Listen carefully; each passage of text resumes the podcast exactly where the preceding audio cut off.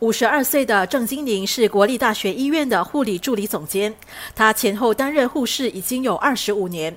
根据卫生部的宣布，她会在今年年底之前获得一笔五千到一万五千元的奖励金，之后每三年也将获得奖励金。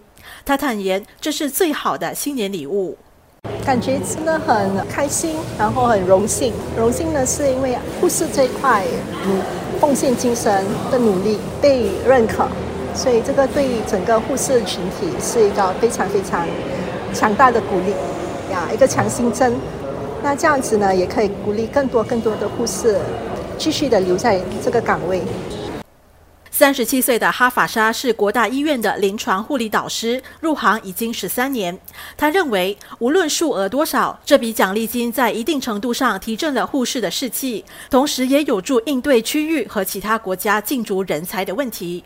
I think with the recent COVID that's just gone away and how we are facing competition from overseas hospitals in recruiting our nurses, right? So this incentive will help retain nurses in the local hospitals and it will definitely go a long way in helping us to boost our manpower, especially with an aging population 哈法沙说，关闭疫情爆发后，本地医院面对来自外国医院的竞争，这些医院都想招聘新加坡的护士。